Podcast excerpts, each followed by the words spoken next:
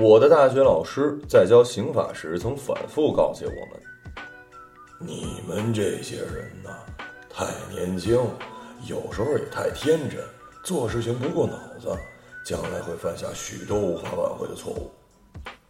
这段话呢，是在讲激情犯罪时说的。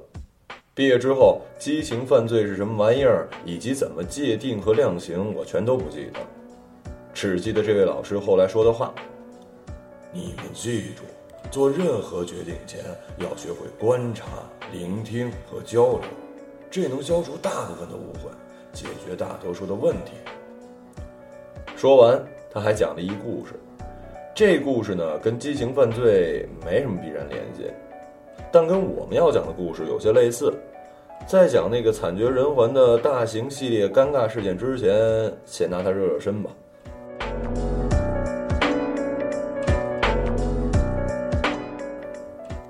刑法老师讲的故事是这样的：说有一猎人回到家，发现出门前婴儿床放的婴儿不见了。地板上全是血，顺着血迹，这位猎人发现了他的猎狗，狗嘴里满是血，正在吐舌头向他摇尾巴。猎人勃然大怒，抬手一枪就把狗给崩了。狗倒下之后，躺在狗背后的婴儿被枪声惊醒，哭了起来。猎人检查之后才发现呀，婴儿身上是毫发无伤，便在屋内四处的搜寻，果然，在后门附近找到了一只狼，已经被狗咬死。猎人这才后悔起来，自己没有观察和思考，就莽撞的做了决定，杀死了忠心耿耿的猎狗。老师讲完这故事，露出此处应有掌声的神情看着我们，但我们都笑了。这是因为这故事跟所有鸡汤一样漏洞百出，逻辑崩坏，实在不应该出自一个法学硕士口中。比方说，一猎人出门为什么不带他猎狗啊？而他竟然把自己的婴儿独自留在家里出去打猎，这种情况下，就算狗真的把婴儿咬死，他也应该自杀呀，而不是杀了狗。狗懂个屁呀！同学们这么说完，老师气得哇哇大叫，说我们没领会他精神，忒年轻，有时也忒天真，将来进入社会准会吃大亏。我们班有一成绩比我还差的学生，这天难得没逃课，他站起来讲了另外一故事。这下大家都领会了老师的精神。要知道，成绩比我还差，这本身已经是一件很难达成的成就了。他居然还没逃课，而且用一故事有效的对老师进行了说服教育，这是多了不起的事儿啊！这故事呢，充满他的个人色彩，我很喜欢。分享如下：说是有一个农夫，鼻青脸肿，坐在路边哭。这时候村长来了，问他为什么这般模样啊？他说被老婆打了。村长就问：“你老婆为什么打你啊？”农夫说：“嘿，别提了，我在家里挤牛奶，刚挤完一桶，那头牛突然蹬了左后腿儿，把牛奶桶给踢翻了。我一怒之下就用绳子把那条腿儿捆在了栅栏上，继续挤牛奶。没想到他又一蹬右后腿儿。”把另一桶牛奶也蹬翻了，我勃然大怒，把他的那条腿也绑在了栅栏上。准备重新挤牛奶的时候，他竟然用他的尾巴抽我的眼睛。我没办法，只好解下腰带，把他的尾巴吊在棚顶上。没了腰带，裤子当然要掉了。您说对不对，村长？可是我还没来得及提上裤子，我老婆就回来了。她见当时的场面，非常生气，骂我是一变态。这真是不可理喻呀！我只说了一句：“你听我解释。”他就更生气了，把我揍了一顿，赶了出来。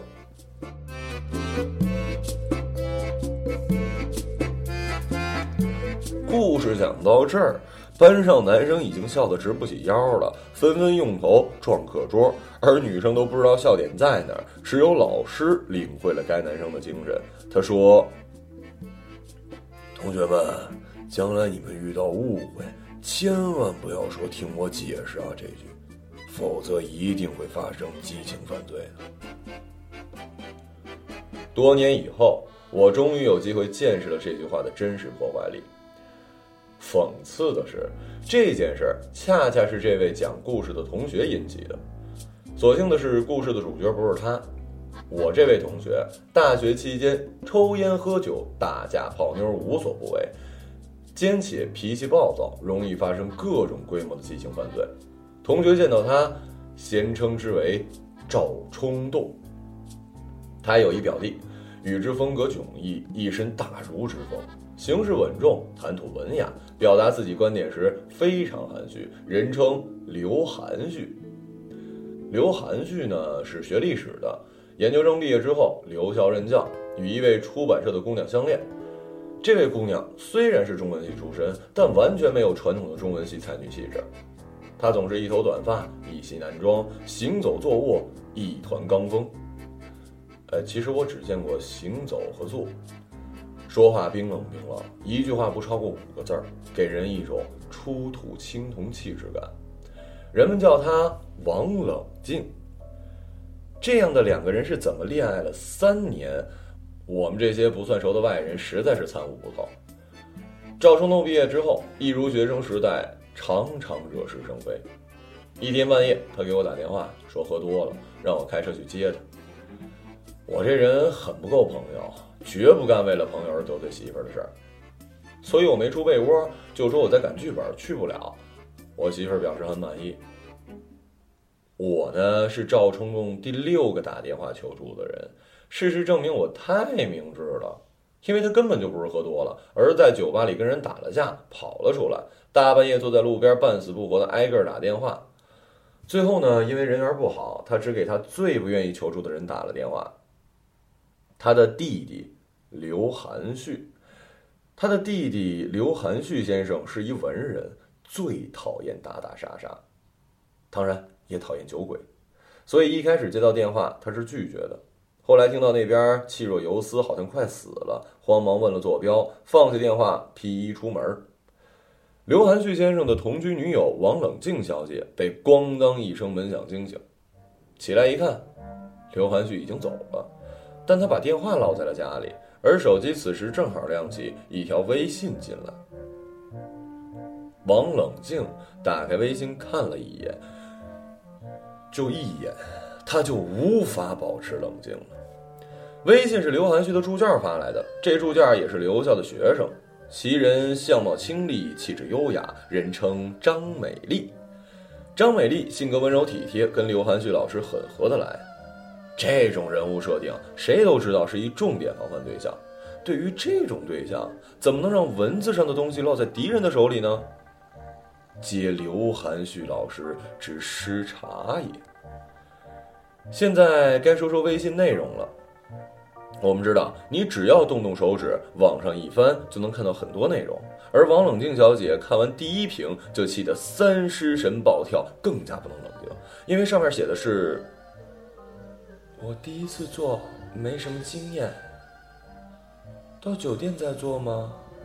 这些是白色背景，证明是对方发的。而下面一条绿色背景，内中言道：“没那么多时间，就在车上做吧。”之后隔了约仨小时，又是一条白色背景，上面写着两个羞涩的大字：“好的。”然后又是一萌萌的表情。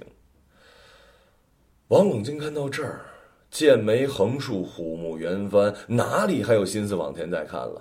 他连衣服都没换，抓起手机和车钥匙就下了楼。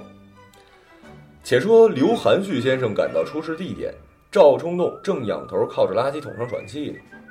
刘含旭下车搀着赵冲动，问他为什么仰着头。他说鼻血一直止不住。刘含旭拉开副驾驶的门，座椅上零碎太多，只好把赵成栋往后座上一扔，一路喋喋不休的开走了。路上赵成栋还问呢：“哎。”你怎么和弟妹说的？哪有时间说呀？他睡觉呢。那你还是发个微信跟他说一下，弟妹那脾气，醒了发现你不在家。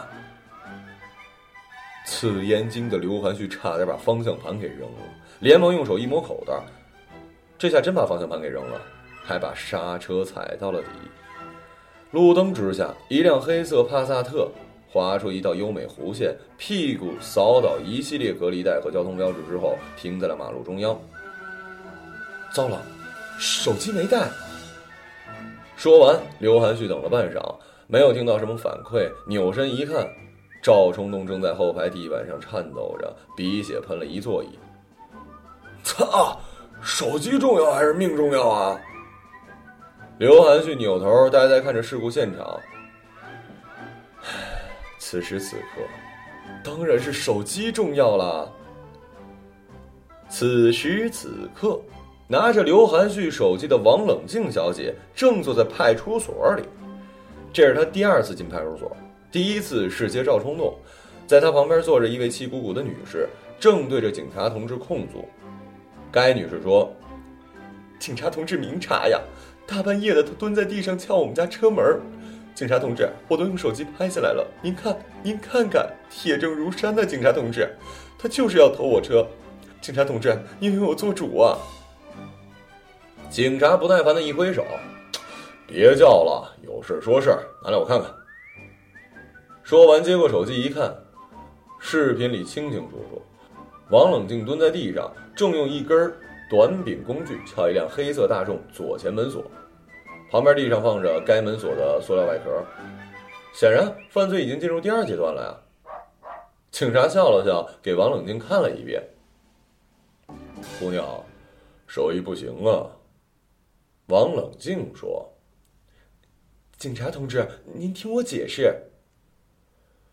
现在我们知道。”您听我解释，绝对是一系列悲剧的开始。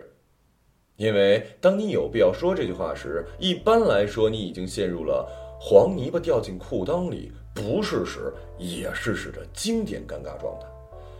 具体到王冷静的场合，他的解释是这样的：据称，嫌疑人王某某于凌晨四时五十分许，在某小区非固定停车位上拿起车钥匙寻找其男友刘含旭。化名的黑色帕萨特，找到之后却发现遥控失效。由于当时她坚定认为其男友的女友张美丽（化名）开车接走了刘含旭去搞破鞋，所以情绪失控，没有仔细思考，用钥匙撬开了车门把手上的塑料外壳，并错误地插入下面的孔雀之中。由于孔雀尺寸不合，急躁之下又进行了一些粗暴的活塞运动，导致车辆报警。该车车主孙女士及报案人迅速赶到现场，先用手机拍了他，又用手提袋儿嗯，路易斯威登大号拍了他，导致嫌疑人昏迷，然后孙女士报警。这是王冷静出生以来一次性说的最长的一段话。警察同志听完之后点了点头，很有道理。孙女士大怒：“放屁！”接着又很快解释。警察同志，我不是说你啊，我是说他。孙女士指着王冷静的鼻子就说：“什么黑色帕萨特？我们那是辉腾，辉腾，辉腾，知道吗？”他说了三遍，可见是很重要的事儿。在关于帕萨特和辉腾的段子里，这是我见过最无聊的一个。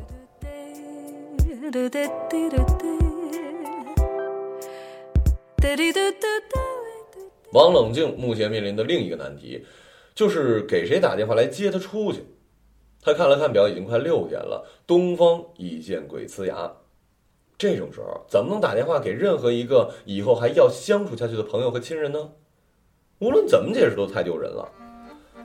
一想到又要对自己人说一次“听我解释”，王冷就心生绝望。这样一来，只有刘含旭符合要求。因为他反正已经去搞破鞋了，此后势必是老死不相往来。可是刘含旭的电话在自己这儿，怎么办呀？说不得，只好给破鞋本人打电话，顺便以泄胸中怒火。王冷静这么想着，打开手机一翻，震惊的发现一个通话记录上是赵冲动。好啊，姓赵的，你除了打架，还有拉皮条啊！彼时天光初亮，路灯次第熄灭，路上来往车辆多了一些。上班的行人纷纷对着路口停着的黑色帕萨特投来好奇的目光。在这样尴尬的场面里，赵冲动的手机响了。赵冲动看了看，又给刘含旭看了看，上面写着“王冷静”。刘含旭扑通一声坐在了地上。喂，嫂子，啊啊，不对，弟妹啊，你哪儿呢？派出所呀。王冷静冷静的回答。赵冲动听了，差点把手机扔了。他们果然报警了，太他妈孙子了吧！赵冲动怒道。电话挂断之后，刘含旭已经无法开车，换由赵冲动开往派出所接人。刘含旭坐在后座，心想：事情怎么会搞成这样？张美丽还在酒店等我呢。再往下就不敢想了。到了派出所，刘含旭和王冷静见了面，陷入了尴尬的沉默。俩人一语不发，并排坐在帕萨特的后座。赵冲动扭头问：“去哪儿啊？”开，往城市的边缘开。好嘞。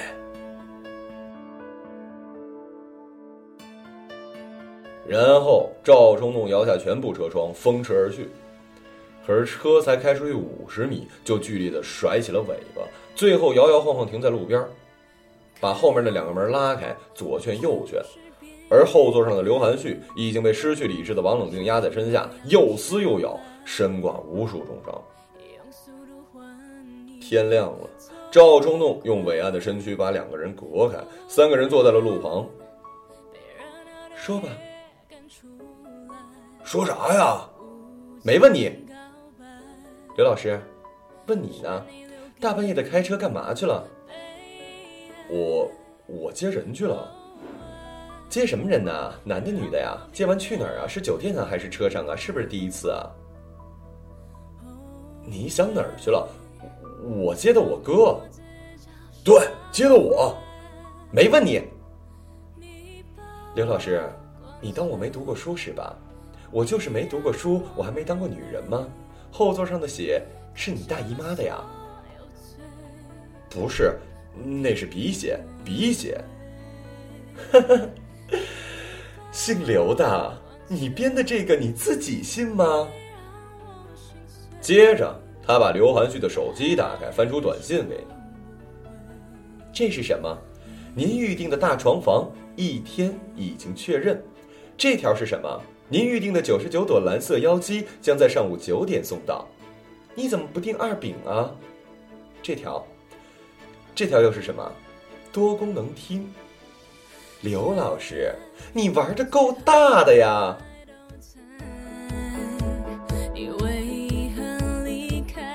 刘含旭此时已经陷入了一种无比尴尬的境地，因为王冷静的手机里的短信和微信都是确凿无疑的证据，车上的血确实是鼻血。上学时我们学过一案例，说上世纪五十年代，英国还没有废除死刑的时候，一刑事律师为一身犯六条重罪的嫌疑人辩护，说其中一条是事主捏造，但法庭没法采信。多年以后，证据表明律师是对的，但即便当年他的辩护成立。这个嫌疑人的其他罪也足以判处死刑。这例子呢，可能不太恰当。总之，刘含旭的处境是：解释会死，不解释也会死。但是他不想死，他觉得自己这么好一人，怎么会死呢？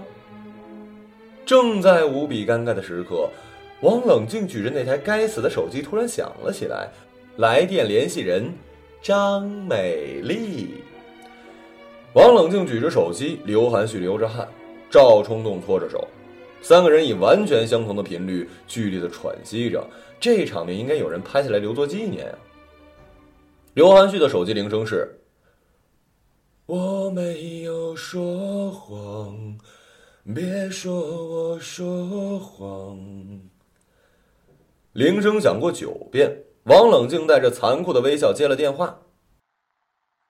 喂，刘老师，我已经到酒店了，等你哦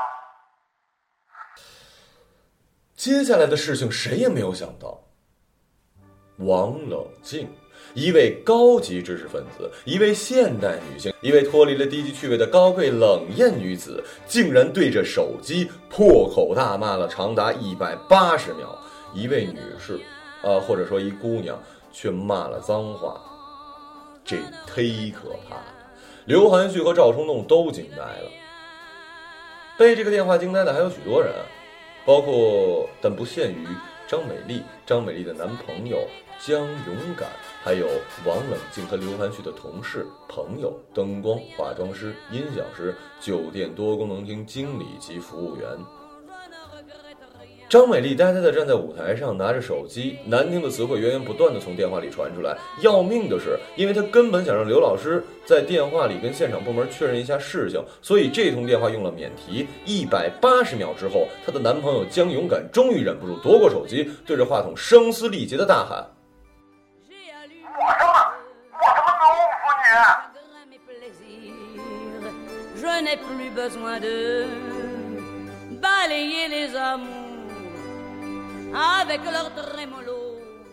多功能厅门开了，衣着华丽的司仪走了进来，身后跟着一小型摇滚乐。司仪把乐队带到舞台上，指挥人马拉起幕布遮挡他们，然后钻进去交代：一会儿呢，新人到场，外面不管发生什么，听我摔杯为号，你们就造起来。吉他手自信满满的对他比了一经典的摇滚手势，但是贝斯手呢比较冷静，他纠正道：“不是新人吧？”今天不是求婚吗？你管那么多干嘛呀？今天求完婚，很快就是新人，有区别吗？好好谈。司仪从幕布里钻出来，口中念念有词：“总策划呢？总策划老师呢？”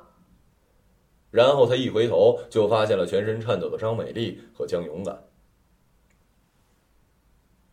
张老师，您放心，我郑某人干这个是老手，从不失手，人称郑成功。郑成功不知道的是，求婚这种事儿，想要成功，势必得有俩人。倘若其中一人不在场，凭借你经验再丰富，也成功不了。当时天已大亮，王冷静、刘含旭和赵冲动在路边枯坐一小时，一语不发。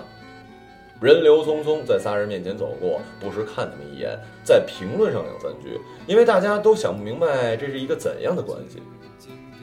大多数人认为，这是一次大型的捉奸在床行动。某种意义上可能也对，也不对，谁知道呢？最后赵冲动坐不住，摘下棒球帽，用力的往地上一甩，左看看右看看，你们倒是说话呀！结果不但没人说话，还有一位路过的老人给他的帽子里放了一块钱。良久之后，王冷静默默的站了起来，把手机还给了刘汉军。你都不想解释解释吗，刘老师？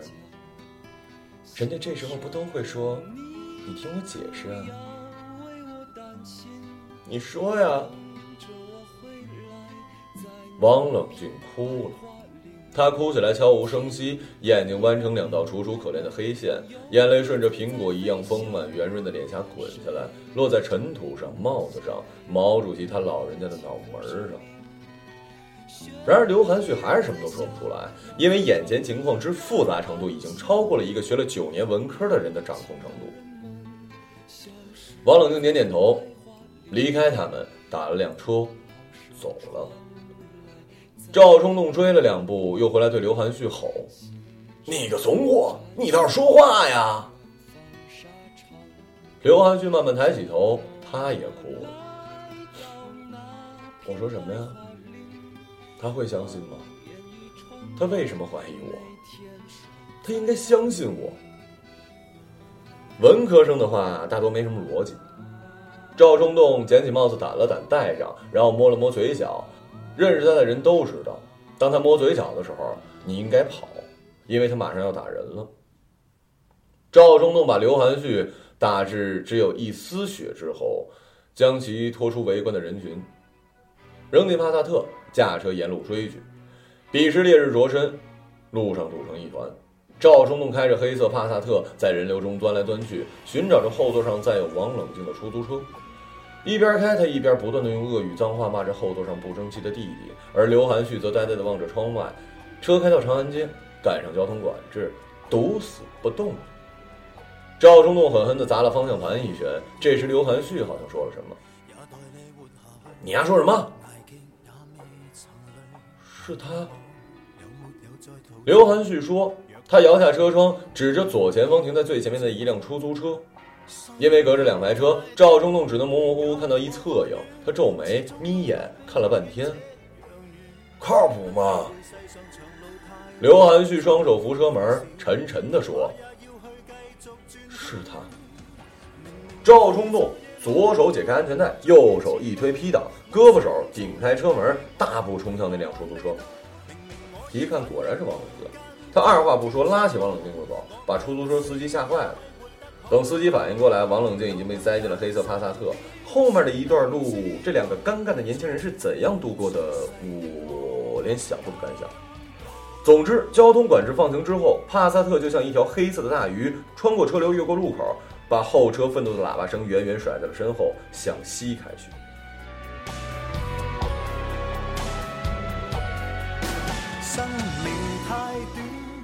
中午，帕萨特抵达了会场。赵冲动像一名捕快，押解着两名囚犯进了酒店。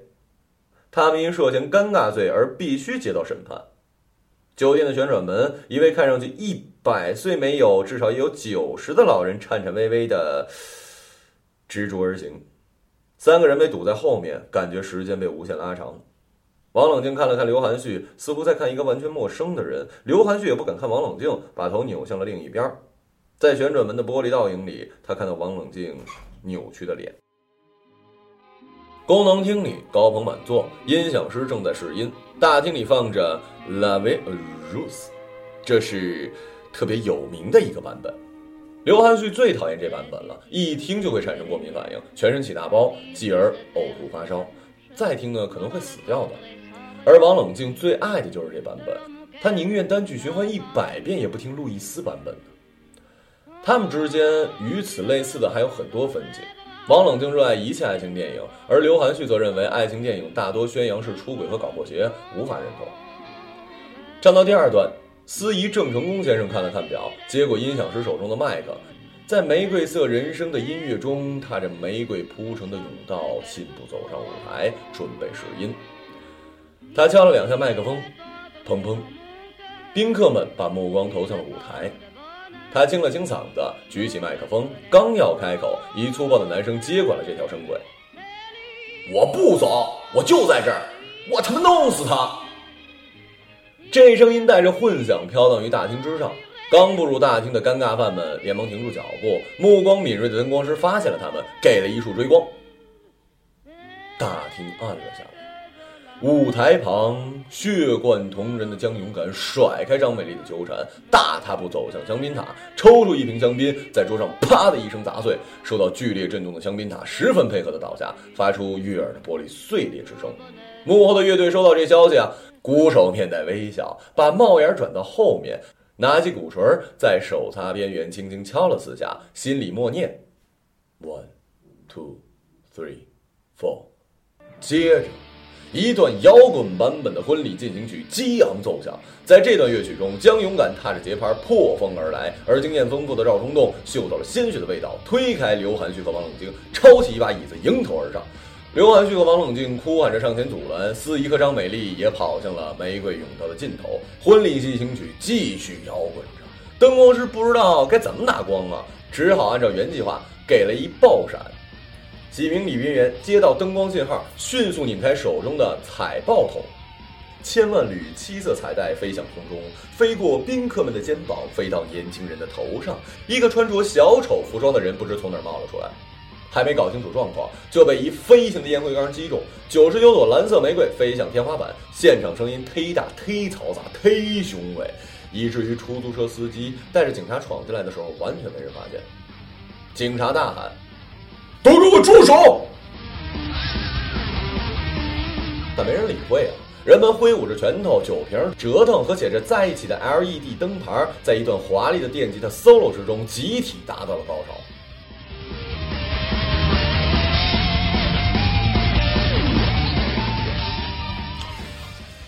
后来，我曾经咨询过一位律师朋友，这位朋友也是我和赵冲动的同学。我并不是想要问他赵冲动等人下场如何，我只是关心能不能把这故事写成小说。该朋友答道：“只要用化名，侵权倒是不侵权，但这种故事最多也只能登上故事会。”我大怒啊！你丫瞧不起故事会呀？我都没上过故事会。不过你说说，怎么才能不那么故事会啊？朋友说你需要在故事里提炼出一些鸡汤，这样就能登上比较文艺的刊物了。我报以微笑。鸡汤不需要我提炼啊，有人已经提炼好了。据说，在求婚仪式现场大乱平息之后，警察带走赵冲动和江勇敢，其他人随叫随到。王冷静看着张美丽，不知怎么开口。张美丽笑了笑：“王老师，您是不是以为我跟……”王冷静不等他说完，突然深深鞠一躬：“姑娘，是我错怪了你，我也错怪了你，刘老师，我给你们赔不是了。不过我还要问一句。”你俩在车上做什么呀？张美丽甜甜的一笑，捧出一团远超过必要限度的华丽丝绸手捧花。这是用丝带做的，嗯，本来应该比买的好看，但是我做的不好，送给你吧。王冷静听了，双眼含泪，又狠狠的鞠了俩躬，然后他又在桌上找没洒完的酒杯，跟张美丽喝了一杯。他举着杯对张美丽说：“刘涵旭搞这种名堂，非常符合他性格，早就该猜到了。整个事件里呢，他有太多的机会弄清真相，比如翻一翻微信，或者早打一电话问问。但他就像一鲁莽的豹子，一路势如破竹的错了下来。他又戳了戳刘涵旭的脑门儿，可恨刘涵旭这个文科生啊，竟然连解释都不解释。他一边絮叨，一边举杯子寻找另一酒杯。”突然惊声尖叫，张美丽循声望去，也跟着尖叫起来。只见墙边一排倒下巨大的花篮无端蠕动起来，十分恐怖。接着，里面像是石猴出世一样跳出一个老头。刘文玉见了大吃一惊，跳了起来。哎我去，吴老师！这位吴老师是刘涵旭的研究生导师，其实并不老，只是学养深厚，把头发。都学白了。刘涵旭在旋转门看到他的背影，竟然没有认出来，说明他当时也处于跟王冷静一样不冷静的状态。清出一张桌子坐下之后，吴老师提炼了一些鸡汤给刘涵旭和王冷静喝。首先，他对刘涵旭说：“你这个人呐，哪儿都好，就是太含蓄，什么事情呢都要绕三个弯。求婚吧，本来挺好的事儿，直接说不行吗？”非要搞什么惊喜，结果搞成了惊险。刘涵旭微微称是。这次事情主要是因为一方失去了信任，另一方则对信任过于迷信。信任这件事儿，所有人都觉得是一段关系中理所应当存在的要素，但实际上它不是天然存在的，或者说它基本上是不存在的。信任和感情一样，需要建设。建设好了还得维护呢，否则它就会迅速的土崩瓦解。在这个基础上啊，你需要明白，对方没有信任你的义务。你看，历史上的秦国大将率举国之兵出征，因为知道秦王多疑。讲到此处，王冷静突然把酒杯一放，厉声道：“吴老师，我觉得您说的不对。我认为信任是一种义务，怎么能说它不是一种义务呢？”两个人如果不能相互信任，动辄因为琐事起疑，那还有什么天长地久可能呢？